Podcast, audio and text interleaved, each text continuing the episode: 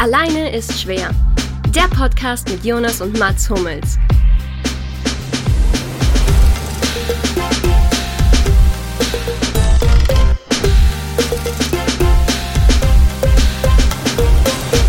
Können wir mal starten mit einer besonderen Episode von Alleine ist schwer. Nämlich haben wir zum ersten Mal einen Gast. Unseren ersten Sportler der Woche, auch wenn wir ihn damals noch nicht so gekürt hatten. Stimmt, ja. Genau. Ähm, von daher große Freude, dass du heute hier bist. Niklas Kaul. Freue mich auch. Danke. Herzlich willkommen bei Alleine ist schwer. Ich wollte irgendwas Lustiges sagen mit Alleine sind auch Interviews schwer, aber das sollen ja keine Interviews sein, die wir machen, sondern tatsächlich einfach Gespräche unter Sportlern, zwischen Sportlern. Und mit dir. Diverse Themen und mir. Vielen Dank. Ich nutze meine Chancen, wenn ich zurückschießen kann gegen dich. Genau. Ja. Vielen Dank. Das können wir ja noch schneiden. Das kriege ich, das krieg ich, raus. Das wäre so schlecht von dir, Und wenn das raus ist. weil wir der Meinung sind, dass wir in der Regel, glaube ich, weiter, weitestgehend Leute haben, die Fußball interessiert sind, haben wir uns immer überlegt, ob wir sozusagen den Sportlern, die wir einladen, und das werden keine Fußballer sein, weil ich rede nur noch mit einem Fußballer, und das bist du. Also, Ja, das war ja das ist klar, oder? das ist okay für Passt. mich, Ähm, dass wir sozusagen die Möglichkeit geben, einen kleinen Pitch zu machen über die Sportart. Also Niklas, wenn du Lust, Zeit hast und dir kurz mal sagst, was du genau machst, was Zehnkampf ist, warum Zehnkampf geil ist. Ja, also ähm, Zehnkampf ist Disziplin der Leichtathletik. Ähm, sind zehn Disziplinen, zehn einzelne Disziplinen, die wir an zwei Tagen irgendwie machen müssen. Ähm, und quasi fünf Disziplinen pro Tag. Fangen da am ersten Tag an, haben wir 100 Meter Sprint, ähm, dann Weitsprung, Kugelstoßen, Hochsprung und am Ende die 400 Meter, die keiner so richtig mag. Sie gehören irgendwie dazu. Warum aber nicht? Weil du danach, also du, bei 400 Meter ist das Problem, du kommst ins Ziel, dir geht's echt schlecht, aber es wird die nächsten fünf Minuten schlimmer. Also du wartest nur darauf, dass es noch schlimmer wird, die nächsten fünf Minuten, bevor es dir wieder besser geht. Das ist so ein bisschen wie, wenn ihr in der Vorbereitung irgendein Intervalltraining habt, da habt ihr auch alle keinen Bock drauf. wahrscheinlich. Also eher wahrscheinlich, Nein, so. Mats hat wahrscheinlich da schon sehr viel Lust drauf, aber ähm, Ich bin echt, viele ich andere bin echt nicht. kein Läufer, ne? Also kannst du mich jagen mit. Wenn du einen Ball an Fuß gibst, ist in Ordnung. Ist wahrscheinlich wie bei dir, du hast auch deine Sachen, die du immer machst, aber pures Laufen, einfach nur so. Ja, Niklas gibt man schwer in die Hand und der läuft ein junges Reh. Ja, schön wär's. Ähm, genau, und dann am zweiten Tag haben wir die 110 Meter Hürden am Anfang, dann Diskuswerfen, Stabhochspringen, ähm, das Speerwerfen dann und dann am Schluss die 1500 Meter, äh, den letzten Lauf quasi. Dann relativ spät abends immer am zweiten Tag. Und so das Besondere ist, dass wir eigentlich die ganzen zwei Tage in diesem Stadion sind. Wir fangen am ersten Tag morgens um 9.30 Uhr an, sind meistens gegen 22 Uhr fertig. Und am nächsten Tag geht es um 9.30 Uhr schon wieder los. Das heißt, wir haben irgendwie zwischen den zwei Tagen auch wenig Schlaf, irgendwie maximal fünf Stunden. Weil bis man dann aus dem Stadion raus ist, ich meine, Ihr, trainiert- ihr, ihr schlaft fünf Stunden zwischen, dem, an, an, zwischen Tag 1 und Tag 2. Maximum. Also weil Oh, wenn wir krass. 22 Uhr die, die äh, 400 noch haben, bis man dann so aus dem Stadion raus ist, und du Ja, kennst das- es wahrscheinlich das Mats, kann dauern. Das dauert und dann bist du um ja, kurz vor 12 im Hotel, musst noch was essen, äh, Physio guckt noch mal kurz, ob alles in Ordnung ist, musst Sachen packen für den nächsten Tag und dann musst du um halb sieben eigentlich auch schon wieder aufstehen, weil ja, drei Stunden vor Wettkampf ist schon ganz gut, wenn du dann langsam irgendwie mal einen Kreislauf hochfährst. Genau. Ähm, ja, und von daher ist es so die, ja, das, was den Zehnkampf irgendwie auch ausmacht, dass du dir die Ruhepausen, die du zwischen den Disziplinen hast, nimmst und die auch maximal nutzt. Also, Also chillst du auch komplett zwischen Genau, den Disziplinen, chillst du, bis es kurz vorher wieder zum Aufwärmen geht, aber weiß ich nicht, du sitzt dann da, hast deinen Nintendo Switch dabei. das Deine, eher nicht. Deine, deine Bücher zum Studieren, was Genau, auch immer, ja. irgendwas um Nee, ich schlafe tatsächlich. Du schläfst. Ja, also ich habe bei der WM jetzt letztes Jahr auch eigentlich die ganzen Pausen verschlafen. Also wir werden dann so zurückgeführt in die Katakomben. Wir haben da so einen, einen bis zwei Räume, relativ groß mit allen anderen Zehnkämpfern zusammen. Dann hat jeder so seinen Bereich, wo er sich dann irgendwie hinlegen kann und äh, ja und entspannen kann zwischen den Das Disziplinen. finde ich echt skurril. So, Ja. Keine Ahnung, wenn du dir vorstellst, du bist mit dem Fußballer, gegen den du gleich spielst, in einem Raum und pennst in demselben Raum. Also das finde ich wirklich eine völlig skurrile, skurrile Situation irgendwie. Aber wahnsinnig, Ja das, wahnsinnig das, das, spannend. ja, das ist so ein bisschen das Besondere auch, was, was wir im Zehnkampf so haben. Also, Habt ihr Stockbetten? Nee, Stockbetten haben wir nicht. Boah, das wäre das nächste Jeder, Highlight. jeder, also bei der WM war es jetzt so, es ist immer unterschiedlich, äh, je nachdem, in welchem Stadion das ist, wie viel Platz man da auch hat. Ähm, aber bei der WM in, in Doha war das jetzt so, dass wir jeder so, so eine Luftmatratze hatten, wo wir dann halt irgendwie pennen konnten. Und dann waren die drei Deutschen direkt nebeneinander und dann einen halben Meter oder einen Meter nebendran die Kanadier, auf der anderen Seite, Seite die, die Esten und dann die Amerikaner. Und ja, und so verbringt man quasi so diese zwei Tage in den Katakomben und wird dann halt immer wieder für die Wettkämpfe rausgeführt. Irgendwie. Redet, redet ihr untereinander dann? Mit deinen. Auch, ja. Mit den Konkurrenten auch? Von Ja. den, Also klar, man redet was mit redet man? Über so, oh, Speerwerfer hat nicht so gut ausgesehen, aber. Ja, ganz viel Psychospielchen. Ja? nein, nein, gar nicht. Ähm, Im Wettkampf eher weniger, weil man halt dann doch sehr fokussiert auf sich selbst ist und man spricht dann mit den anderen doch so, wie es irgendwie gelaufen ist. Und klar kennt man manche dann irgendwie schon länger, weil man auch in der Jugend mit denen zusammen viel, viel Wettkämpfe gemacht hat und manche eher weniger. Aber man spricht dann schon so über, wie es gerade läuft und aber auch echt dann zwischen den Disziplinen auch mal oder wenn man irgendwie auf den nächsten Versuch wartet, so ein bisschen Trash Talk ist da schon dabei. Also am Ende ist es nicht wirklich viel anders als, ja, als so ein langer Trainingstag. Wir sitzen dann da, viele, also viele Jungs, die irgendwie auch so das, das die gleiche Interesse haben in dem Sport und äh, labern irgendeinen Mist und machen zwischendurch ein bisschen Sport. Aber das heißt, du gehst dann, du gehst dann schon irgendwie, weiß ich nicht, wenn es jetzt ein entscheidenderer Wettbewerb wird, gehst du an deinem Konkurrenten schon zwei Zentimeter größer vorbei, um ihm so ein bisschen Angst zu machen? Oder ist Gar es nicht. so, Gar nicht. Also, weil du konzentrierst dich erstmal auf das, was du jetzt machen musst und bist aber eigentlich, oder bei mir ist es zumindest so, ich bin dann, bin dann nicht so, oh, ich bin jetzt in, in meinem Tunnel, in meiner eigenen Welt die ganze Zeit, sondern das ist wirklich immer nur kurz vor dem Versuch, dass du dann sagst, okay, und jetzt konzentriere ich mich und dann äh, ist man nur bei sich und nicht die ganze Zeit. Also du, davor, davor redest du irgendwie über, äh, auch über, wie feierst du dann nach dem Wettkampf, weil das ist ja meistens gerade beim Saisonhöhepunkt, ist es dann danach Saison vorbei und dann kannst du auch mal feiern gehen. also ist es auch dann- so, dass quasi wirklich, ich meine, ich kenne das so ein bisschen, weil ich einen, einen Triathleten mal ein bisschen mehr gekonnt hatte und die haben halt zweimal im Jahr gefeiert. Weil das war halt, die konnten halt sich das nicht erlauben und ist dann auch so, keine Ahnung, nach Doha, alle zusammen einmal, oder muss jetzt nicht immer nach einer Weltmeisterschaft sein, aber nach dem entscheidenden oder nach einem Highlight in dem Jahr geht's dann zwei, drei Tage richtig rund. Ja, So also so in Doha ein bisschen schwierig. Ja, ähm, das stimmt, Aber, ja. aber sonst schon. Also gerade so nach dem, nach dem wichtigsten Wettkampf der Saison, dann hast du eben Zeit auch irgendwie mal zu feiern. Und dann, und da sprichst du auch im Wettkampf schon irgendwie so ein bisschen drüber und so weiter, weil einfach diese Lockerheit dir hilft. Mhm. Du kannst nicht zwei Tage durchgehend nur auf dich fokussiert sein. Das schaffst du einfach körperlich nicht. Und deswegen ist so dieser, dieser Wechsel zwischen Anspannung und Entspannung ist ganz wichtig, dass man den hinkriegt.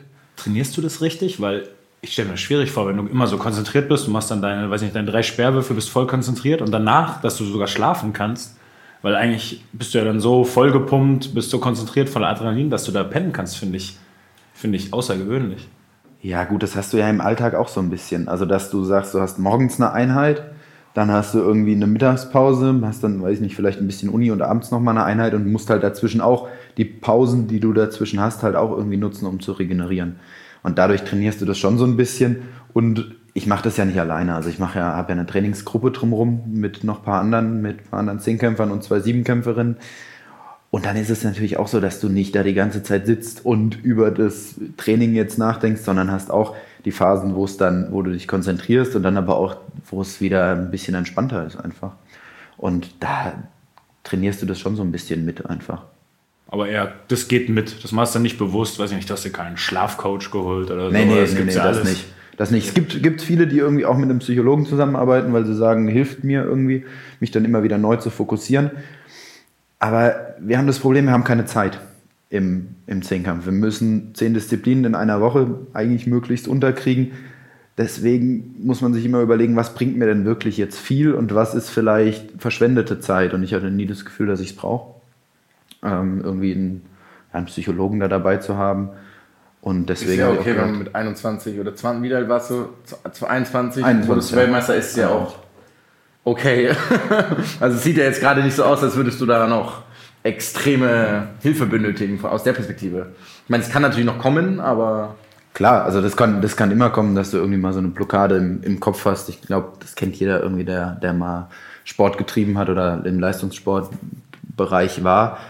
Aber solange es nicht nötig ist, glaube ich, müssen wir da jetzt auch nicht zu viel rumdoktern. Mhm. Ich glaube, das gilt aber eigentlich für alle, alle Sportarten. Also ich weiß, nicht, Ja, wie es- wenn's ich, weiß nicht, ich weiß nicht, wie es bei euch im Fußball ist. Gen genau so. Manche brauchen es, manche brauchen auch eine ganz andere Herangehensweise. Manche brauchen das, dass sie irgendwie locker sind und dass sie irgendwie, weiß ich nicht, Spaß haben nur am Spiel. Manche müssen sich so richtig in, eine, in so eine Wettkampfstimmung versetzen, in den Tunnel reingehen. Die sind dann schon zwei Stunden vor Anpfiff komplett verbissen. Manche machen noch eine Minute vorher irgendwelche Späße. Das ist echt interessant eigentlich, ja. So die, man, manche musst du richtig so aktivieren, weil du Gefühl hast, du hast das Gefühl hast, okay, ey, wir haben jetzt gleich ein Spiel, wach mal auf. Und die anderen kannst du Stunden vorher nicht mehr ansprechen, die sind in ihren Tunneln und Ja. ja. Also weil wir gerade zusammensitzen in Mainz, wo, wo Kloppo auch war, der war Trainer bei mir, der war am Tag vorm Spiel nicht mehr ansprechbar. Also der war schon, der war so im Wettkampfmodus, da war so eine Spannung auf dem drauf. mal gehört haben. Ja. Ja, das kommt dann manchmal auch beim Spiel, konnte man sehen, aber der war einfach schon, der, der war am Tag vorher schon, war der schon 100% da. Also der war schon gefühlt im Spiel. Und, aber bei mir zum Beispiel ist es unterschiedlich. Ich habe total ich hab auch das Gefühl, ich muss mich jetzt in so eine Stimmung reinversetzen. So in so eine Wettkampfatmosphäre. Und manchmal habe ich auch das Gefühl, es kommt von ganz alleine. Da sitze ich irgendwie anderthalb Stunden bevor es, äh, weiß ich nicht, bevor es mit dem Bus losgeht zum Spiel oder so, schon da und bin schon irgendwie voll da, habe schon Bock aufs Spiel, bin schon voll konzentriert. Und dann, dann muss ich da auch nicht irgendwie noch besonders was machen. Ja, ist vielleicht natürlich auch so ein bisschen ein Unterschied, wenn du jede Woche spielst. Also, weil wir haben natürlich klar, die logisch. Vorbereitung auf den einen Höhepunkt, also wir trainieren eigentlich das ganze Jahr für zwei bis vier Tage, weil wir eigentlich einen großen Saisonhöhepunkt haben plus die Quali. Das sind dann insgesamt ja, äh, vier Tage. Und deswegen sieht bei uns natürlich auch so ein Trainingsalltag anders aus. Als wenn du irgendwie jede Woche spielst und dann ist natürlich vielleicht auch das Thema mit Anspannung umzugehen nochmal anders. Ja, das wenn man so eine stimmt, ganze definitiv. Saison, wenn man so eine ganze Saison durchspielt, als wenn man irgendwie diese zwei Tage hat. Stell mir das gerade vor, du hättest englische Wochen im Zehnkampf.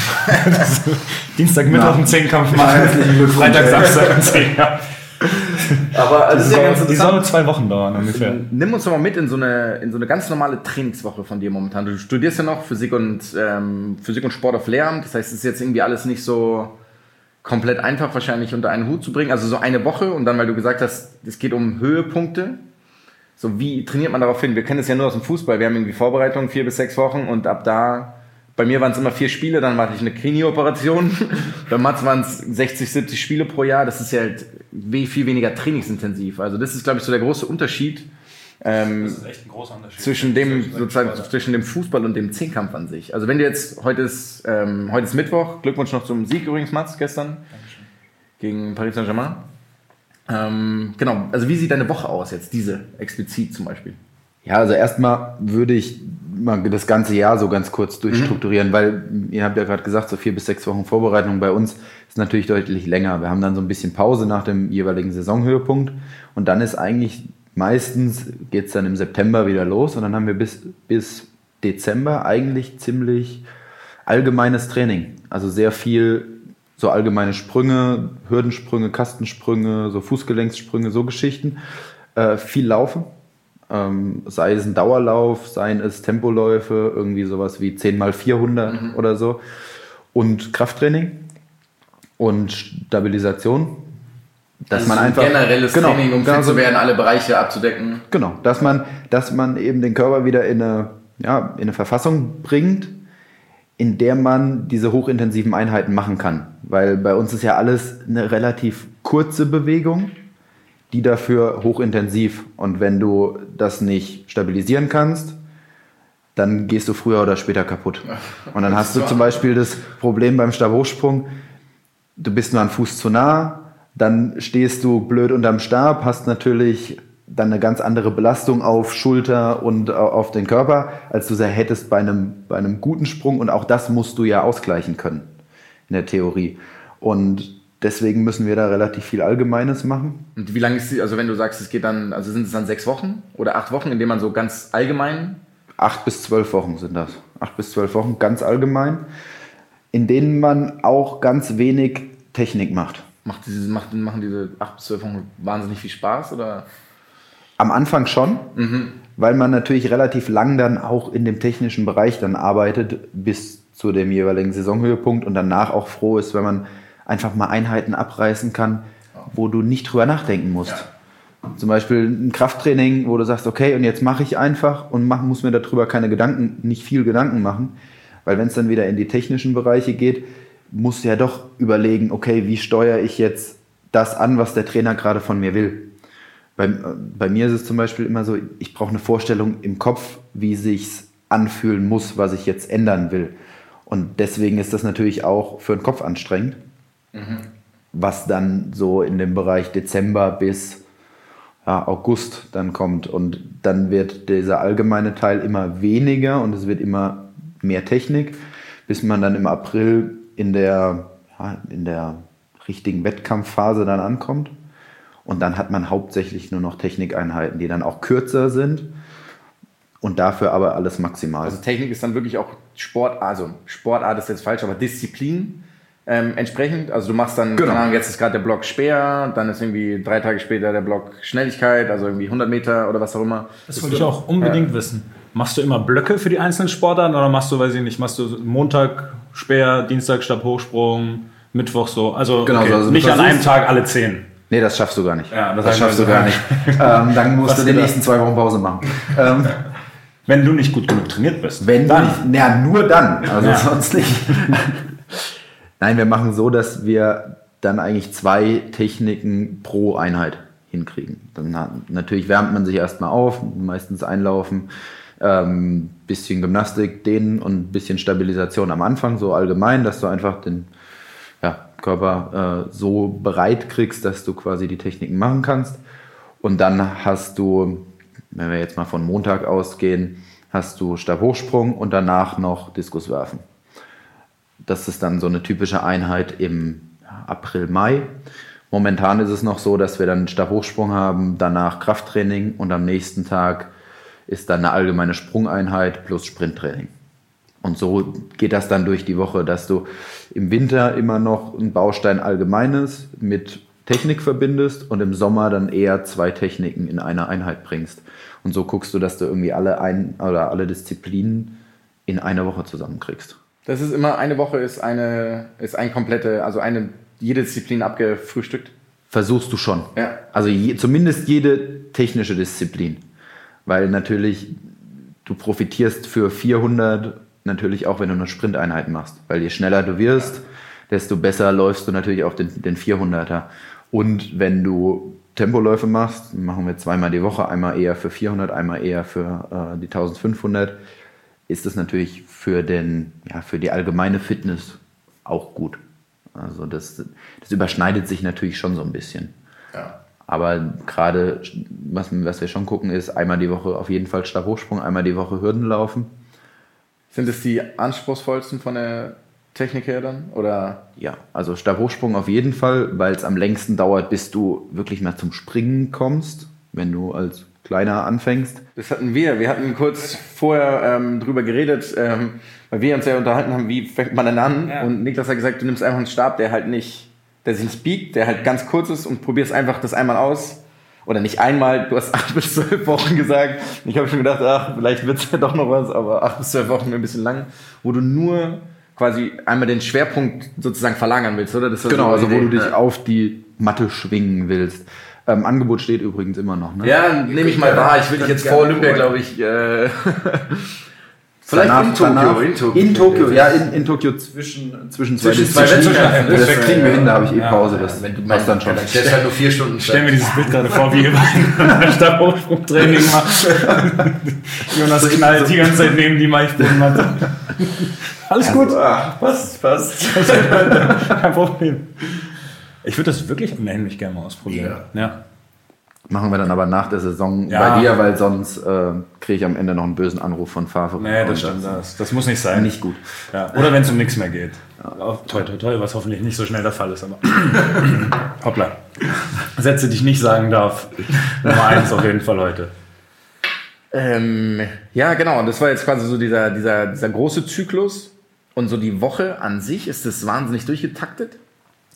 Ja, wenn ich, wenn ich noch Semester habe, jetzt habe ich gerade Semesterferien, ähm, dann geht's. Aber wenn ich wirklich noch, noch Seminare und Vorlesungen habe, dann schon. die Uni an sich gehen? Das mache ich eigentlich, wie es passt. Also wenn ich, ähm, ja, wir überlegen uns immer den Trainingsplan für die nächste Zeit oder fürs nächste halbe Jahr. Wie oft trainiere ich, wann trainiere ich, wann passt das gut? Und danach lege ich mir die Seminare in der Uni, wie es eben gerade dann reinpasst. Meistens so, dass die eher mittags sind, dass ich morgens trainieren kann und abends trainieren kann. Und genau, bin dann so zwischen, also jetzt dieses, dieses Semester war es nicht so viel, weil natürlich nach der WM auch viel anstand. Da waren es, glaube ich, so zwölf Stunden, zwölf Stunden, die ich in der Uni war und dann aber auch mal äh, 15, 15 Stunden ist ja. so eigentlich das Maximum, was ich so in der Uni bin. Wie ist so die Prioritätenlage wahrscheinlich derzeit logischerweise, wenn Olympiasaison ist, klar auf dem Sport? Ja, auf jeden Fall. Also ja. die Priorität, Priorität liegt ganz klar auf dem Sport, wobei das natürlich sich auch so ein bisschen verschieben kann, je nach Situation, in der wir gerade sind. Wenn wir, wenn es dann auf die Saison zugeht und die Wettkämpfe dann in, in die Nähe kommen, dann hat man natürlich mehr den Sport im Kopf gerade im Winter, wenn wir jetzt November, Dezember haben, da ist die Saison noch sehr weit weg. Da kannst du auch dich mehr mit Uni beschäftigen. Aber natürlich ist es so, dass der Sport schon den Großteil von meinem Leben einnimmt. Ganz klar. Hast du manchmal das Gefühl, ähm, das finde ich jetzt sehr interessant, dass äh, die Uni dann auch Energie richtig wegnimmt für dich vom Sportlichen, dass du da körperlich kaputt bist? Weil im Fußball ist es nicht sehr verbreitet, dass die Leute noch studieren nebenbei. Und die, die ich kennengelernt habe, ich hatte immer bei denen das Gefühl, das hat die so ein bisschen gehemmt in gewissen Hinsichten, weil das halt so zwei Dinge sind, auf die man sich so konzentrieren und so viel, äh, in die man so viel Arbeit investiert irgendwie und so viel, so viel Energie. Bisher eigentlich nicht. Ich glaube aber auch, dass es in der Leichtathletik oder bei uns im Zehnkampf insofern ganz gut funktioniert, weil wir eben nicht jedes Wochenende Spiele haben. Ihr seid ja jedes Wochenende oder sagen wir jedes zweite Wochenende unterwegs.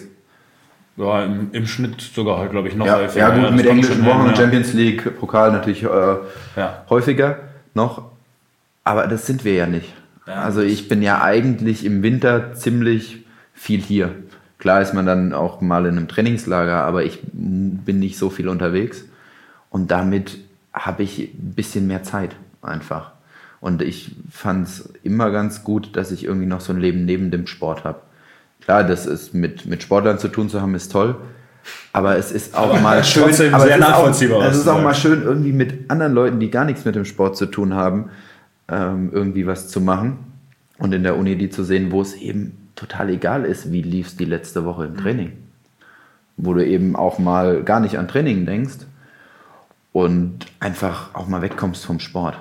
Zusätzlich, ich meine, wir haben auch keine große andere Wahl. Also ich muss natürlich auch sagen, wenn ich irgendwann aufhöre mit der Leichtathletik, muss ich in normale, ins normale Berufsleben auf jeden Fall einsteigen. Das ist einfach so.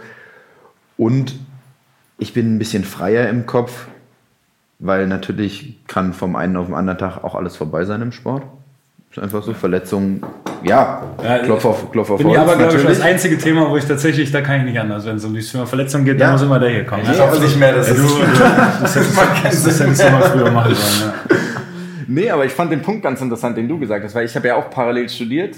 Ja, ähm, wieder ein Beispiel, wo es schiefgegangen ist. Wieder ein Beispiel, wo es schiefgegangen ist. Und ich war wahnsinnig, ich wog 20 Kilo weniger, nachdem die Prüfungen vorbei waren. Also das war bei mir Krass. wirklich also gefühlt natürlich 20 Kilo. Also es war, ich habe die ersten, also ich habe diese, diese Klausuren geschrieben und wenn die vorbei waren, ich war so beschwingt, ich war frei, ich habe natürlich auch wesentlich mehr geschlafen und war irgendwie erholter, aber ich muss auch sagen, dass, also wenn du irgendwie, deswegen nochmal allerhöchsten Respekt davor, auf Weltklasse-Niveau das zu machen und parallel zu studieren, weil bei mir war es ähm, nicht Weltklasse-Niveau und äh, es hat nicht funktioniert. Also es war echt so, immer an der Grenze zu dem, was, was gut war. Ich habe natürlich jetzt auch nicht so, dass ich so regelmäßig gelernt habe immer. Also das ist natürlich auch dann, dann ein Problem, weil das so. Ja, da bin ich aber auch nicht. Also hm, bin ich auch nicht so gut. Also Im, Regel, im regelmäßigen. Meine ja. Ausrede zählt nicht, meinst du? Okay, nee, also ich, meine, meine Wohnung ist auch nie so sauber wie in der Klausurenphase ja. und äh, ich lese. Machst du da diese Klassiker, oder? Hast du, dass du das so ablenkst? Ja, ganz schlimm. So, so nach dem Motto, ja, jetzt mache ich was.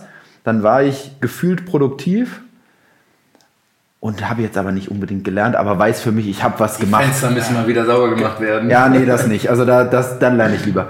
ähm, aber ich lese nicht so viel Bücher, aber in der Klausurenphase, da, da entwickle ich richtig, ja, richtig das heißt, Interesse das für, heißt, was für Romane. Äh, boah, momentan lese ich Wisting, Der Tag der Vermissten, ist so ein äh, schwedischer Schriftsteller der da so eine Krimi? Reihe geschrieben hat. Ja, ja also hauptsa- hauptsächlich so Kriminalromane oder Thriller oder sowas. Ja. Und aber auch tatsächlich in der Klausurenphase deutlich mehr als außerhalb. Geil, witzig. Ja, weil das Problem ist, so Netflix, dann kommt man sich immer so vor, ah, du machst ja gar nichts. Wenn du was gelesen hast, ja, da hast wenigstens jetzt was gemacht, was theoretisch aktiver, ja, genau, das stimmt, und was dich irgendwie auch so ein bisschen weiterbildet und fühlst dich gut. Aber eigentlich, ja, ja, eigentlich versteckst du dich nur vor der Realität, dass du eigentlich was lernen müsstest. Aber da bin ich auch nicht. Und auch nicht wenn, am du, und wenn du dann so mit deinen Kommilitonen abhängst oder auch irgendwie mal, ich sag jetzt mal, in eine Bar gehst oder sowas, wenn du mit jemandem sprichst, bist du Student? Weil ich habe nämlich auf deiner, auf der Seite, auf der deutschen Sporthilfe-Seite, wenn man da sozusagen auf dein Profil geht, dann Oder steht hast da, du immer die Goldmedaille um, damit die Leute Immer. das auch- Also ich lasse mich, Niklas. ich lasse, ich lasse mich auch überall nur noch als König der Athleten anreden, weil alles andere akzeptiere ich auch nicht mehr. Das war, wir waren mal in, wir waren mal in Las Vegas in einem Club. Weißt du das zufällig noch? Und Charles da, Barkley. Und da haben die gefragt, da könntest du es machen, wenn du das nächste Mal bist, ob ich angekündigt werden möchte. Ach du Scheiße. In diesem Club. Ich habe natürlich Nein gesagt. Ich habe gesagt, kein Mensch kennt mich hier. Niemand kennt mich. Ja, und das Geile ist, dass Charles Barkley da seinen Geburtstag gefeiert Ja, hat. und, der kam der danach, fünf Minuten später kam der mit so einer Nee, Ankündigung nee, nee, rein. nee. Der kam rein mit Leuten, die seine Buchstaben. Ja, genau. Die haben die, die, haben, die, haben, die haben Charles Barkley gefallen. Das könntest du ja auch machen. Ja, Das lässt ja. sich mit Sicherheit arrangieren, findest du nicht? König der Leichtathleten, da bräuchten wir natürlich viele Leute, die, das, die da vor dir herlaufen. Ja, das wird, das wird teuer, aber kriegen wir kriegen wir hin. Da muss ich gerade spontan noch reden. Ja. Das wäre das wär ein, das wär ein großartiger Auftritt. Ähm, nee, um nochmal zurück kurz zu dieser Frage zu kommen. Auf der, auf der Seite steht, sorry, dass hier kurz eine Minute Spaß im vergesse ich Spiel das, weil war, das, ja. will, das interessiert mich einfach. Da steht Berufsstudent. Ja. Das heißt, ähm, ob das jetzt noch aktuell ist oder ob du eher da ähm, Leichtathlet drin haben stehen würdest, ja wieder was anderes. Aber wenn du jetzt einfach mit, mit jemandem dich sozusagen unterhältst, du triffst in der Bar jemanden, was sagst du dem, was du machst? Sagst du, du studierst oder sagst du dem, dass du. Ich sage, ich studiere. Ja? Warum? Ich habe es nämlich auch immer gemacht. Ich weiß nicht, also ich finde, es muss sich nicht immer alles um den Sport drehen. Und in der Zeit, wo ich so in dem Sportumfeld bin, ist es schön. Und, aber du willst auch nicht immer nur auf den Sport reduziert werden. Und deswegen würde ich immer sagen, ich bin Student. Ja. Auf der anderen Seite ist natürlich auch, bei Sportler kommt dann immer so dieses, ja, Spaßverderber, kannst eh nicht mit feiern gehen und so. Das kommt dann direkt als erstes durch, deswegen besser Student sagen. Ja, das ist Ähm, witzig. Das ist aber- wirklich witzig, ja. Ja, ich weiß nicht. Also ich würde sagen, ich würde wirklich Student sagen. Und dann, klar, wenn man so ein bisschen, dann, was man sonst noch so macht, darauf zu sprechen kommt, dann erzählt man das natürlich. Aber ja, ich werfe einen Speer 80 aber Meter durch die Gegend. Aber so dann nicht. ähm, nee, ich rede tatsächlich vor, vor Fremden oder Leuten, die ich neu kennenlerne, wenig über meinen Sport oder beziehungsweise ja ungern auch so ein bisschen drüber, so wie es halt ist, weil ich wahnsinnige Angst irgendwie davor habe, arrogant rüberzukommen. Das ist was anderes, wenn ich jetzt, wenn ich jetzt hier sitze und da Witze drüber mache und das ironisch betrachte, aber jemand, den ich noch nicht kenne, der versteht das vielleicht nicht. Und da wurde mir auch schon mal gesagt, boah, ich dachte erst, du wärst relativ arrogant. Das ist immer, wenn ich irgendwie mit Freunden dann zusammen bin und dann macht man natürlich Witze ähm, und ist sehr ironisch, ähm, aber das verstehen vielleicht andere Leute nicht und davor habe ich echt so ein bisschen Angst. Das ist nachvollziehbar. Entschuldigen sich die Leute manchmal, wenn sie dich nicht erkannt haben oder so? Das Seit, finde ich eine seit, komischen seit, der. WM, seit der WM tatsächlich und ich finde es ganz komisch. Das ist, oder? Das, das ist eine der seltsamsten Sachen der Welt, wenn sich jemand bei dir entschuldigt und sagt, ah, sorry, ich habe dich gar nicht erkannt.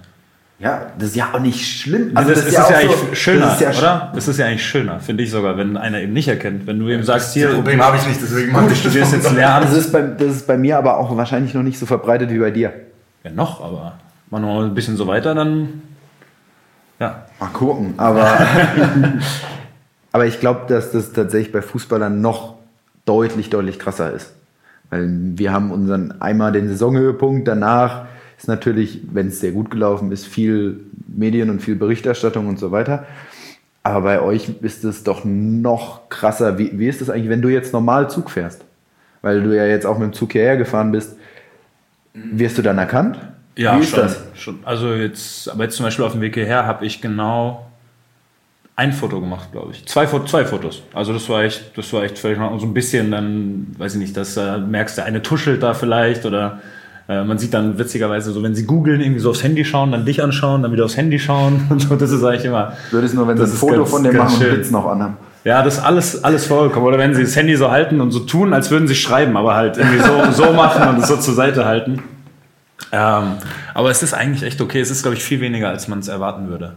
Denke Okay. ich, denk ich mir jetzt zumindest. Dass es zumindest bei sowas wie im Zug ähm, nicht so ist, weil, keine Ahnung, wenn du jetzt die ganze Zeit in deinem Leichtathletikanzug durch die Gegend läufst, würden die Leute natürlich auch sofort den Bezug dazu herstellen können. Wenn sie dich jetzt so privat sehen, denken sie nur, das Gesicht habe ich vielleicht schon mal gesehen, aber haben keine du- Ahnung du gar nicht woher. im Dortmund-Trikot rum in deiner privaten Zeit? Ich laufe eigentlich, ja, Dortmund. Ja. Ach so, ich Manchmal, wenn ich, schon, noch- du wenn ich nostalgisch bin im Nationalmannschaftstrikot, Ich wollte gerade sagen, Nee, also, wenn ich nicht damit ich glaube klarkomme. immer nur im Nationalmannschaftstraining.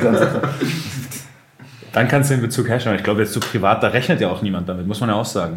Im Zug jetzt so dann, du bist ja gar nicht darauf gepolt. Also ich würde zum Beispiel bestimmt die Hälfte der Bundesligaspieler nicht erkennen, wenn ich sie im Zug treffen würde. Obwohl ich genau weiß, wer das ist oder achtmal gegen den gespielt habe, einfach nur, weil gar nicht die Aufmerksamkeit dafür da ist.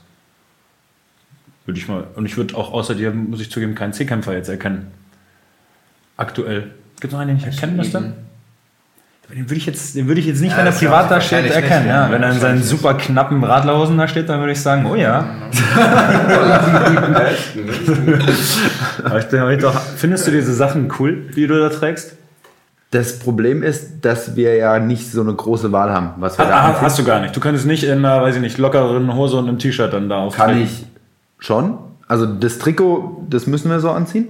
Ähm, ich kann aber auch in einer weiten Hose, in einer weiten kurzen Hose Ach, das- das wird gehen. Das kann ich theoretisch machen. Das Problem ist nur, dass du gerade, wenn wir jetzt, weiß ich nicht, beim Stabhochsprung sind oder auch beim Sprint, dass du gerne mal dich mit der Hand in diesen Hosen so, ja. irgendwie hängen bleibst. Also schön es mit, ist- der, mit dem Daumen so in der Ja. Tasche und dann. und, und man gewöhnt sich auch dran. Also es ist jetzt nichts, wenn, wenn alle so rumlaufen, ist es nicht, ja, ist nicht schlimm. Ähm, ja, es, es ist halt einfach das Wettkampfdress, was wir so gestellt bekommen und es ist am Ende das Praktischste. Und Also wird da einfach muss nicht man auch- hinterfragt. Das nee, ist halt da muss man auch im Zehnkampf, also gerade im Zehnkampf irgendwie auch so ein bisschen Eitelkeit ablegen. Ich glaube, jeder Sportler ist so ein bisschen, zumindest außerhalb vom Sport, auf jeden Fall ein bisschen eitel. Manche tragen dann auch äh, so Haarbänder oder sowas im Spiel. Ähm, Aber jetzt, jetzt, jetzt, schon wieder- das, das, da wollte ich nämlich auch drauf kommen. Das diente der Funktionalität, weißt du? Alles dem Erfolg unterordnen. Das machen zwei, zwei von drei am Tisch machen das. Und du sitzt hier. Nee, also ich, Mit toller Frisur? Nee, nee, Super ich, Frisur? ich noch nicht. Ich Aber- noch nicht. Ich mach das Nein, nicht. aber du, Mein- du ziehst deinen engen Anzug an und ich mache einen Genau. Haarband rein, wenn mir die Haare halt in die Augen Hast du gehen. dann äh, Aber ich hab- mehr, mehr Kopfballduelle gewonnen gestern? Deswegen. Ich, kann's ich kann das Gegenteil, ich kann es nicht beweisen, aber zumindest gestern, gut, da hatte ich, ich hatte nicht die Kopfballspezialisten als Also das Gegner. ich Mbappé hat besser erkannt dadurch, weil die Haare nicht mehr Genau, ja. Ich habe ihn, ich hab ihn sehen können. Ich gehe morgen zum Friseur übrigens. Extra, gut. extra damit ich wegen dir jetzt kein Haarband mehr tragen muss. Wie, letztes, letztes Spiel war das erste und jetzt gestern nochmal? Also zwei? Also wie oft ich jetzt Haarband getragen habe? Dreimal, glaube ich schon, oder? Ich weiß es gar nicht. Also ich wurde harsch kritisiert auf jeden Fall. Und ich merke, es war auch schon mal anscheinend äh, ein kleines Thema, bevor ich eingetroffen Ja, bin. Schön, nein, macht euch ruhig lustig. Man muss ja auch schauen, wo man bleibt hier. Ja, das stimmt. Ja, und man eine Dreiviertelstunde auf die andere Person wartet. Oh, so. Länger. Ich glaube, ihr habt länger gewartet. Ja, die eine Person wird kritisiert wegen Radlerhosen, die andere wegen Haarband. Aber man muss auch das? sagen, äh, das Ober- oder nicht oberkörperfrei, sondern dieses Ärmellose, das kommt euch ja auch eher entgegen, muss man sagen eigentlich, oder? Ja, das ist Also ist natürlich jetzt auch nicht abhängig von. So ein bisschen von, Show-off. und Genau, Suns out, Guns out. Ja. Warum nicht? Nee, ist natürlich auch wetterabhängig. Ne? Wenn es richtig kalt ist, dann ist es eher, ist eher unschön. Aber wenn es jetzt so heiß ist wie ja, gerade 2018 bei der EM hatten wir irgendwie acht- 38 Grad in Berlin im Olympiastadion. Da bist du dann froh um jedes, jeden Teil, der irgendwie frei ist. Ähm, von daher, ja, das hinterfragt man aber auch nicht. Also das ist einfach so das Wettkampfdress, was man halt hat. Und ähm, Aber eure Wettkämpfe sind prinzipiell ja eher an wärmeren Orten, oder? Oder habt ihr jetzt auch, weiß ich nicht, November in Moskau nein, häufiger? nein, nein, ne? eher, Ja. eher wenig. Aber Klassische November-WM in Helsinki. im Dunkeln. Ach schön, so ein Lappland ohne äh, so eine Flutlicht, Flutlicht-DM ist auch mal schön. Ja. Es wird auf jeden Fall Aufmerksamkeit erregen. Nee, Wenn das umgesetzt wird, dann aber Ende Mai haben wir zum Beispiel unsere Quali immer für die großen Wettkämpfe und die ist in, in Österreich, in Götzes. Und dann, klar, meistens ist gutes Wetter, aber du hast auch schon da Wettkämpfe gehabt mit 8 Grad und Regen. Das ist dann auch eher unschön. Aber wir sind da auch eher, also die Leichtathleten sind da auch eher Memmen als die Fußballer. Also uns ist sofort immer kalt. Ja, aber es ist ähm, beim Fußball, da, wird, da ist viel Show dabei. Also ich habe Spieler, ich habe Spieler miterlebt, die haben extra kurzärmlich immer getragen, damit die von den Fans gefeiert wurden, haben aber eigentlich die ganze Zeit nur gejammert, wie sehr sie frieren. Also ich sage jetzt hier keine Namen, aber habe ich wirklich, gibt es ganz viele. Und ich zum Beispiel, ich trage schon meine langen Unterziehdinger, wenn es kalt wird, ist mir auch dann. Als ob ich jetzt deswegen weniger in den Zweikampf gehe. Also oder, ist ja, auch, ja. ist ja auch Quatsch. Am Ende bist du nur irgendwie krank oder so. Das bringt ja auch nichts. Ja, und vor allem, äh, letztens gab es tatsächlich ein Spiel, ich habe komplett gebibbert nach der Pause. Ich bin, das war halt saukalt, äh, dann zur Halbzeit rein. Das kennst du ja vielleicht auch, gehst in die Katakomben und dann musst du wieder raus. Und das ist das Allerschlimmste. Wenn du aus der schönen warmen Kabine dann wieder rauskommst, draußen hat es 4 Grad, schön Regen, schöner kalter Wind geht durch Dortmund. Das gehört eh, wenn du mal nach Dortmund kommst, gehört dazu. Wind äh, ist Ja, da, ist da durchaus öfter. gegeben. Und dann, ich habe wirklich, ich habe geschlottert. Ich habe am ganzen Körper gezittert und meine Zähne haben geklappert die ersten drei, vier Minuten in der zweiten Halbzeit. Ja, genauso soll es ja sein beim Leistungssport. Also, und ich hatte, und ich hatte schon meine langen Sachen an. Aber da hätte ich vielleicht ein Stirnband aufziehen müssen, noch zum Haarband dazu. Ich habe mir so ein Biathlon-Stirnband jetzt geholt, aber ich traue mich nicht, das aufzuziehen. So ein, So ein, so ein dickes, so ein, so, ein, so ein dickes für die Ohren, ja. Das ist man so ein das schönes Graues. Weiß ich nicht. wenn man Helm tragen darf, dann darf man Eigentlich schon. Wahrscheinlich müsste, schon. müsste schon. Aber gehen, dafür ja. wird so viel Helme geben, das kann ich nicht machen. Ja, es ist. Ich habe auch, also ich finde es auch ganz, diese, diese Biathlon-Stirnbänder finde ich auch ganz schlimm, aber wir müssen auch, wir müssen ja im Winter auch laufen, also Tempoläufe machen draußen. Also wenn es dann irgendwie dunkel ist und echt kalt, da habe ich dann auch irgendwann gewechselt auf das, also da war es mir auch egal, dass ich da für zwei, zwei Wochen jedes Mal Hohn und Spott äh, geerntet habe, aber das war es mir dann nicht Aber von wem hast du das dann gekriegt? Von anderen Athleten, die das nicht getragen haben, oder von denen Genau. wie Jonas, von den Freunden zu Hause, die schon die vom sehen das Fernseher ja nicht. saßen? Die sehen das ja Ach nicht, wenn ich, wenn ich trainiere, sehen die Hätte das ja sein können, dass du bei Instagram anderen- was gepostet hast oder so.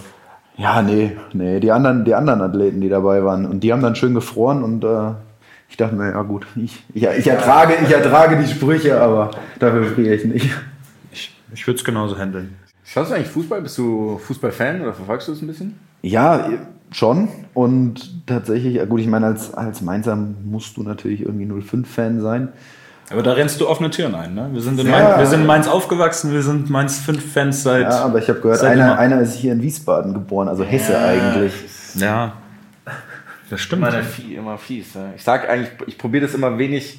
Ich vergesse ich vergess das einfach immer, dass du in Wiesbaden Ich probiere das immer so ein bisschen, ja, ich bin in Mainz aufgewachsen. Das ist dann die richtige, die richtige Formulierung. Aber unser Vater war ja Trainer, ich habe es ja gerade erzählt, ich bin hier noch am Bruchweg gerade vorbeigelaufen, weil wir uns hier auch in Mainz ähm, treffen. Und wir sind nur Fünfer irgendwo. Also auf jeden Fall, also Fan ist jetzt, glaube ich, ein bisschen übertrieben, glaube Aber ich. schon Aber ein klarer Sympathisant, das kann man schon so nennen. also damals ist der Aufstieg gegen Frankfurt. Diese sechste, ja, das, damit so die Frage. Kamellen müssen wir jetzt hier Ja, nicht ja. aufarbeiten. Gehst du manchmal ins Stadion? Ja, in letzter Zeit schon öfter. Weil das ist ja, die Atmosphäre hier in Mainz finde ich schon besonders positiv irgendwie. Ja, wobei ich auch beim Supercup dieses oder 2019 in Dortmund war und seitdem ist es in Mainz schwierig ins Stadion zu gehen. Also ich bin auch Dortmund-Fan. Das ist nämlich Ah, das okay, andere. Also ja. Mainzer und, und So. Ah, das nehmen Dortmund. die dir ein bisschen übel, oder was? nee, aber von der Stimmung Ach her. so, okay, Also ja, gut, natürlich, logisch. Wenn du in Dortmund einmal warst, wenn das Stadion voll ist, Ja, gut, und wir dann- saßen quasi gegenüber von der, äh, von der gelben Wand, das ist schon Wahnsinn, Dann stimmungstechnisch. bist du ein bisschen verdorben. Dann Ne? Warst du ein jetzt bisschen bei verdorben. dem 2-0 im, äh, im August da, oder was? Ja, Ah, okay, das war auch, muss, war auch stimmungstechnisch ein geiles Spiel tatsächlich. das, war, richtig. das war richtig gut. Mein, Das war äh, Ich weiß tatsächlich, habt ihr gewonnen? Äh, ja, also zumindest äh, 2-0, genau. Ja, Ja, 2-0, war richtig, ja. Paco und äh, Jaden. Dann so. Äh, Jaden das- nach diesem ah, Riesenkonter, ja, ja, wo der ja, 80 ja. Meter aufs Tor zu lief. Bei dem warst du, ja gut. Ja. Ja, von der Aber Kategorie wie- gibt es da immer wieder ein Wie, Spielchen. wie siehst du so Fußball? Oder so diese ganze. Ich meine, ich hatte es ja vorher. Ich habe irgendwie ein bisschen dritte Liga gespielt und habe da, kann man ja sagen, also ich habe da irgendwie so zwischen 4.000 und 5.000 Euro insgesamt verdient, so mit Prämien ähm, irgendwie im Monat. Und damit gehöre ich für die Leichtathletik ja eher schon so eine Kategorie, die gut ist. Ist es nicht irgendwo ein bisschen, ich sage jetzt mal einfach ungerechtfertigt? Ich meine, hier sitzen zwei Weltmeister und ich war Drittligaspieler. Ähm, und das ist auch eher jetzt nicht von der allerbesten Kategorie. Es ist diese ganze, also wie siehst du so diesen, ich meine, klar, ist die Aufmerksamkeit im Fußball durch die ganzen Zuschauer und Fernsehen und sowas. Aber ist es so ein Ding unter Leichtathletik, dass man sagt, diese Fußballer, die verdienen irgendwie so viel und die sind so verwöhnt oder ist es eher, wir machen unser Ding? Also bei mir gar nicht. das erste ist natürlich, wir müssen eher gucken, dass der Sport sich noch besser präsentiert. Weil, wie gesagt, es gibt halt jeden, ja, jedes Wochenende Millionen Deutsche, die gucken Fußball. Und eben nicht Millionen Deutsche, die gucken Leichtathletik. Klar ist dann, dass eben Sponsoren eher in die, Richtung Fußball gehen oder natürlich auch mit viel höheren Beträgen in diese Richtung gehen. Und deswegen, glaube ich, liegt es eher an der Leichtathletik, sich noch besser zu präsentieren. Klar brauchen wir dann mehr Fernsehzeiten und müssen uns aber auch Gedanken machen, wie ziehen wir irgendwie Meetings auf, dass sie eben für einen Zuschauer auch. Also Meetings heißt Wettkämpfe? Ja, genau. Ja. Wettkämpfe auf, die dann für den Zuschauer auch so sind, dass die sich das gerne angucken. Der Zuschauer möchte gern so einen zwei Stunden Slot mhm. eigentlich haben, so wie es beim Fußball ist, mit Halbzeitpause in etwa zwei Stunden. So einen ganzen Tag will der sich nicht so gern angucken, weil das schaff, scha schaffen die meisten ja auch gar nicht. Und deswegen glaube ich, muss sich die Leichtathletik dahingehend ein bisschen ändern. Und aber ich glaube, man darf sich da nicht so viel Gedanken drum machen, ob jetzt in anderen Sportarten mehr verdient wird. Ich glaube, dass man das als Privileg sehen muss, dass man für das, was man macht und was man gerne macht, am Ende Geld bekommt. Und wenn ich mir damit mein Studium finanzieren kann, ist das doch cool. Und ich habe eine schöne Zeit und kann ins Trainingslager fahren, treffe Leute, die ich ohne den Sport nicht getroffen hätte, habe Erlebnisse, die ich mir irgendwie auch für kein Geld der Welt kaufen kann.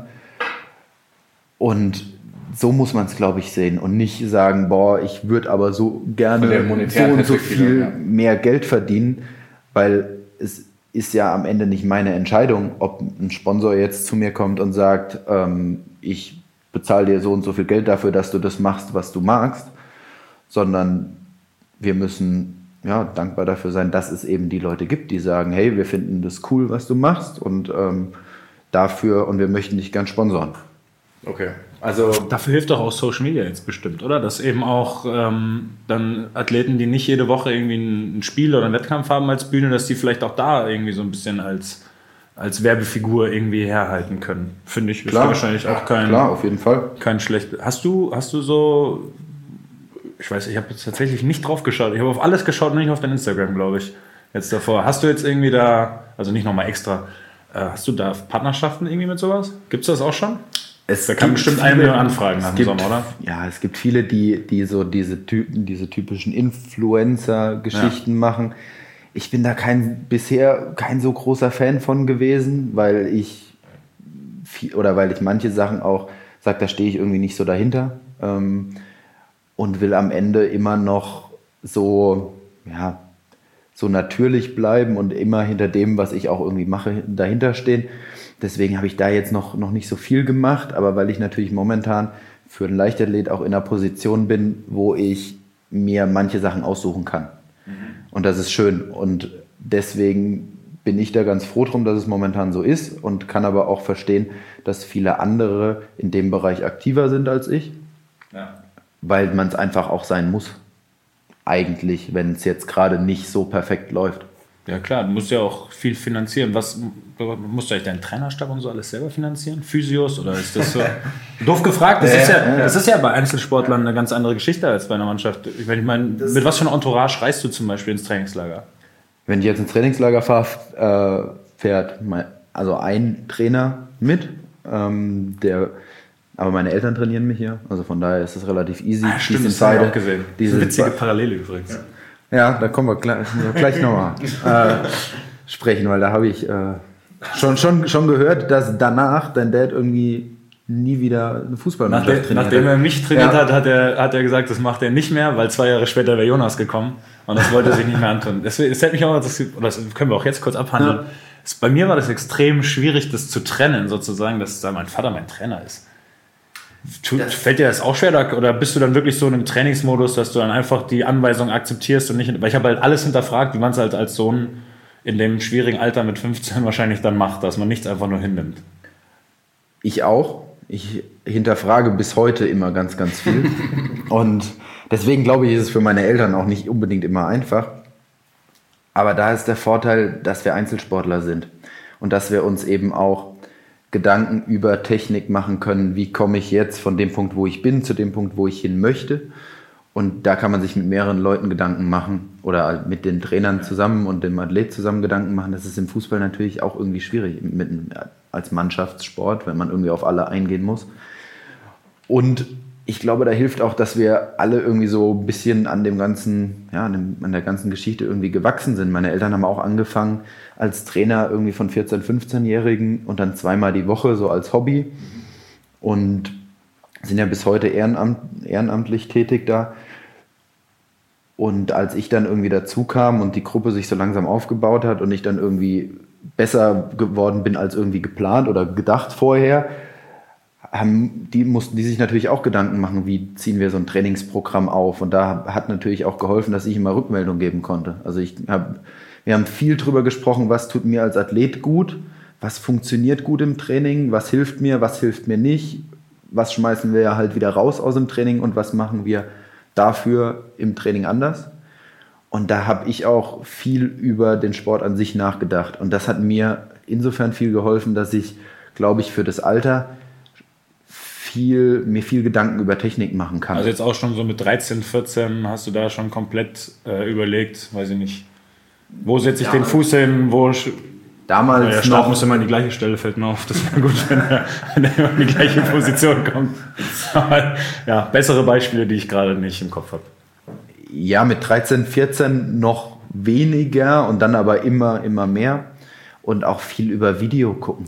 Also über andere Leute sich angucken und gucken, wie machen die das denn? Und was machen die anders als ich und warum sind die besser als ich? Und wie komme ich da hin? Und ich weiß nicht, wie viele Stunden ich Video geguckt habe. Ähm, Technik beim Speerwerfen oder Hochspringen und so weiter.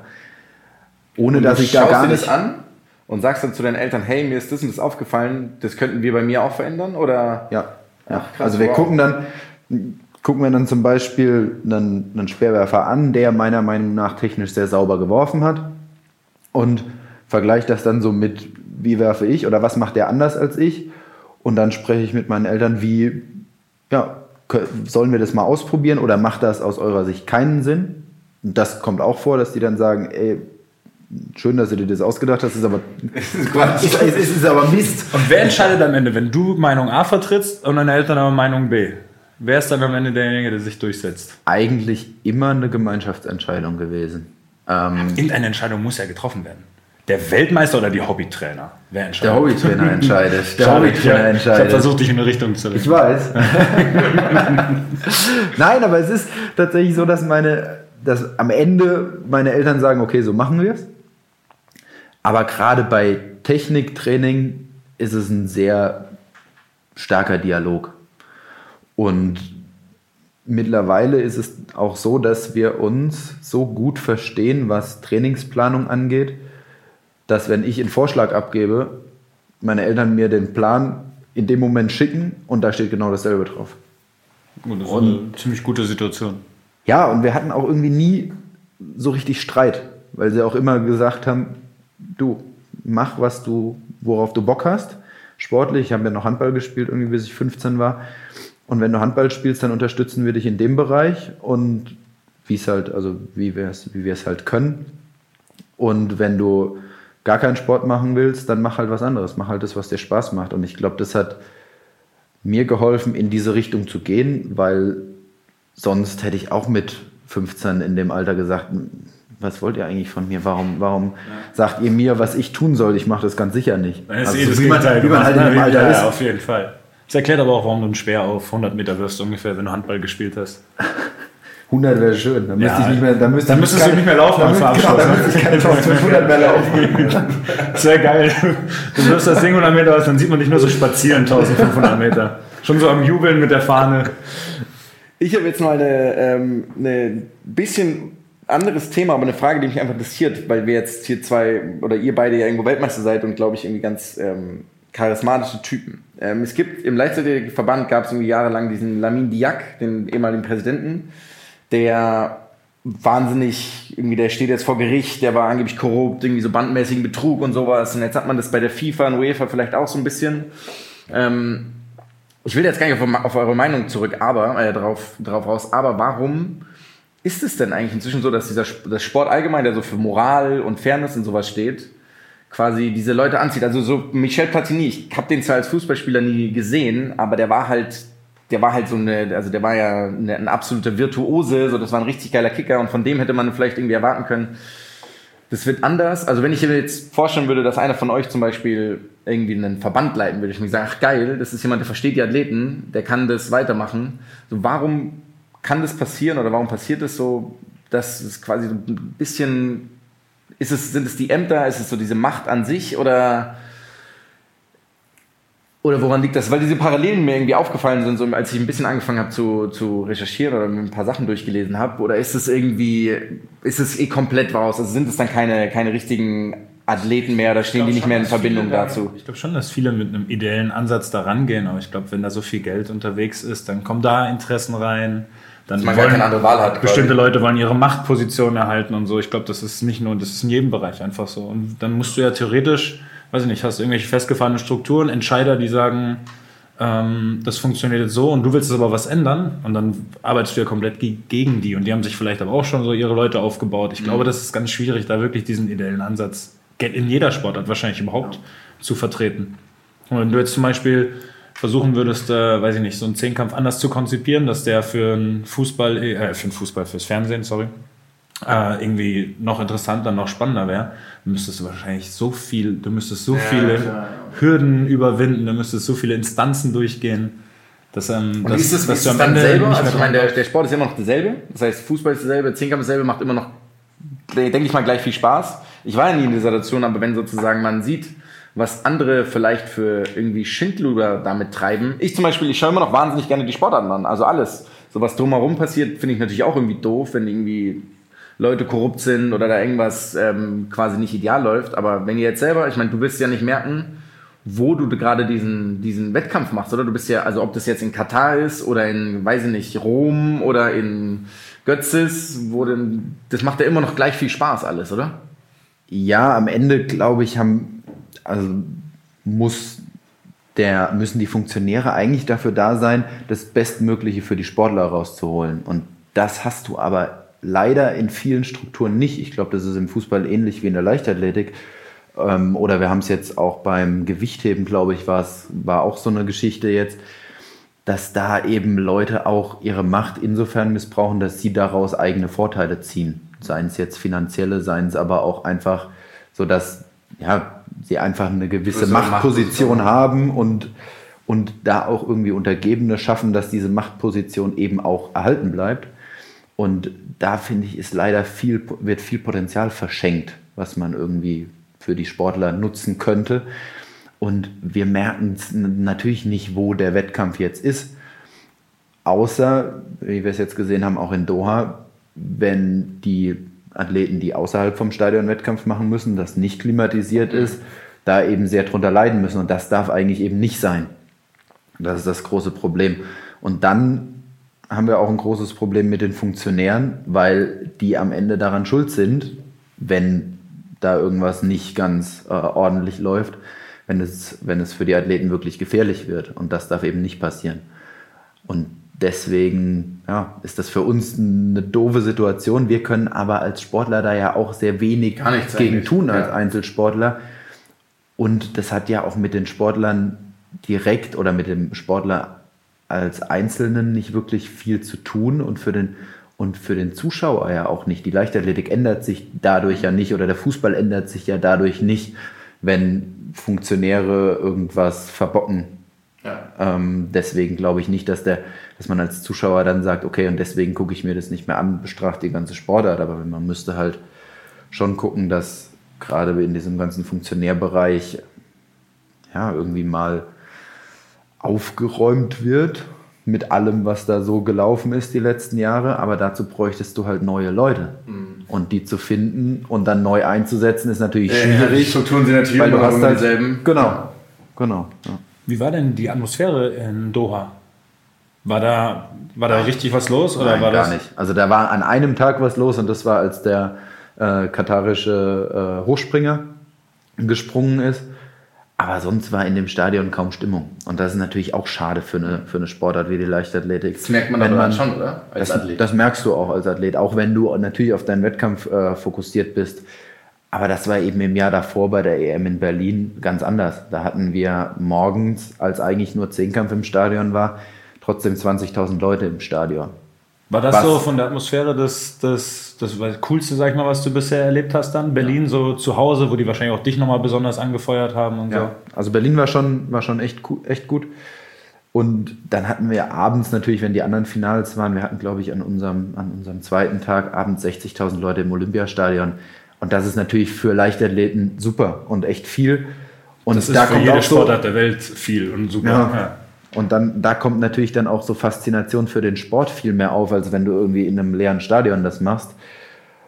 Und deswegen glaube ich auch, dass, klar, wir müssen gucken, dass die, dass die Leichtathletik noch globaler wird. Merkt man ja auch, wenn man sich jetzt die Medaillenspiegel anguckt, dass es immer mehr Länder sind, die da vertreten sind. Und dass natürlich da irgendwo auch die Meisterschaften auch hingegeben werden sollten. Aber es gehört in Städte, wo eben auch sportbegeisterte Menschen sind. Das, Und das ist dann auch egal, ob das, ob das jetzt in Kenia ist oder in Deutschland oder äh, Italien. Es war zum Beispiel vor zwei Jahren eine U18-Weltmeisterschaft in, in Kenia, da waren 60.000 Leute im Stadion an dem, an dem Tag, als irgendwie U18 die U18-Weltmeisterschaft in der Leichtathletik. Und da war eine ganz krasse Stimmung wohl, haben die, die Athleten, die da waren, äh, auch gesagt. Und da kannst du halt auch Leichtathletik hingeben. Und das ist dann natürlich ein anderes Land als so diese Standardländer, äh, wo du normalerweise große Ereignisse hast. Aber da hast du eben auch sportbegeisterte Menschen. Und das hatten wir halt in, in Doha leider nicht. Ja, da werden wir gespannt 2022, wie das im, wie das im Fußball wird. Ob da die ganze, Ja, wobei Fußball da ist kommen ja noch, wahrscheinlich ein paar mehr Fußball, Leute rein Fußball dann, ist ne? noch glo globaler als, als die Leichtathletik und noch deutlich, deutlich bekannter. Ich glaube, da, da wirst du auch, da wirst du auch viele Zuschauer haben. Aber auch da hast du ja auch diese Atmosphäre außerhalb vom Stadion. Das ist ja auch geil, wenn du dann dahin fährst und du siehst da schon die Leute eben Die wirst auf du nicht so. Fanmeilen und so. Das wird Also wahrscheinlich auch schon werden, weniger werden sein. da, dann bauen die eine, eine U-Bahn-Linie und damit kommen die ganzen Fans an. Weil du kannst draußen nicht wirklich was machen. Also am Tag draußen hast du 42 Grad und echt hohe Luftfeuchtigkeit. Also du steigst aus dem Bus aus und du bist sofort klitschnass. Da kannst du auch als Fan, kannst du da nicht. Ja. Du, du turnst nicht zwei Stunden vorm Stadion herum, weil es irgendwie Genau, das- Spaß macht. Nee, das geht auch nicht. Aber ist es dann im Stadion wirklich angenehm? Klima ich habe noch nie Ja. im klimatisierten Stadion, glaube ich, gespielt oder so. Das ist echt okay. 27 Grad, perfekte Bedingungen. Auch nicht irgendwie die Luft anders Wind, oder so? Gar nichts. Gar nichts. Also Okay. die haben dann die Klimaanlagen die ganze Zeit an und schalten dann die Klimaanlagen unten ab. Mhm. Im Stadion als Athlet merkst du dann gar nichts mehr von Klimaanlage. Haben die oben noch ein bisschen an. Also und das hält es quasi. Genau. Und dann sind die. Stadien natürlich auch so gebaut, dass, dass das da nicht so rauszieht. Und du hast auch kaum Wind. Und von daher das bleibt das dann optimal, der- ne? dass Ja, du das- da Chancengleichheit auch immer hast. ja, das, das auf jeden Fall. Und du hast auch keinen Wind, der irgendwie die kalte Luft dann so wegträgt. Aber das ist, weiß ich nicht, ob es der richtige Weg ist, wenn wir über Klimawandel und äh, ja, Ökobilanz und so weiter sprechen. Und dann wird, werden da mehrere, also bei uns jetzt ein eins, bei der Fußball-WM noch mehr, Stadien halt klimatisiert den ganzen Tag. Ähm, ob das Ach, so jetzt- sinnvoll ist, weiß ich ich jetzt halt gar auch nicht wieder gedacht, nicht. dass bei euch natürlich dann ein Stadion war und dann, ich weiß gar nicht, wie viel Stadion das dann 2020. Es werden ja Sechs, sieben. Stadien werden es wohl sein. Uh, brauchst du ja, brauchst du ja auch. Das in wird ein schöner CO2-Fußabdruck. Ja? Oh, ich hatte mir eigentlich noch 1000 Fragen aufgeschrieben, aber ich glaube, Ja, ich theoretisch auch. Irgendwann haben wir, irgendwann jetzt haben wir uns auch überredet. Zurück, zurück ähm, Ja. in den Themen. Also, ja, ich glaube, ich weiß nicht, hast du noch, willst du uns noch irgendwas fragen? Wärst du lieber Jonas Hummels oder lieber Mats Hummels? Das war meine Überlegung. Das. Nee, das hast du ursprünglich auch bei den anderen Fragen. Da, da muss ich jetzt auch fast und, und äußere mich mal ganz politisch. Ich kenne euch noch nicht gut genug. Ja, hättest du auch nur verlieren können. Der Gewinner wäre stolz gewesen, der Verlierer hätte dir das dein Leben lang um die Ohren gehauen. Wir sind sehr nachtragend. Das war auch der alternative Podcast-Titel. Nachtragend. Nachtra Wir sind nachtragend. Nachtra wir sind nachtragend. Nee, dann.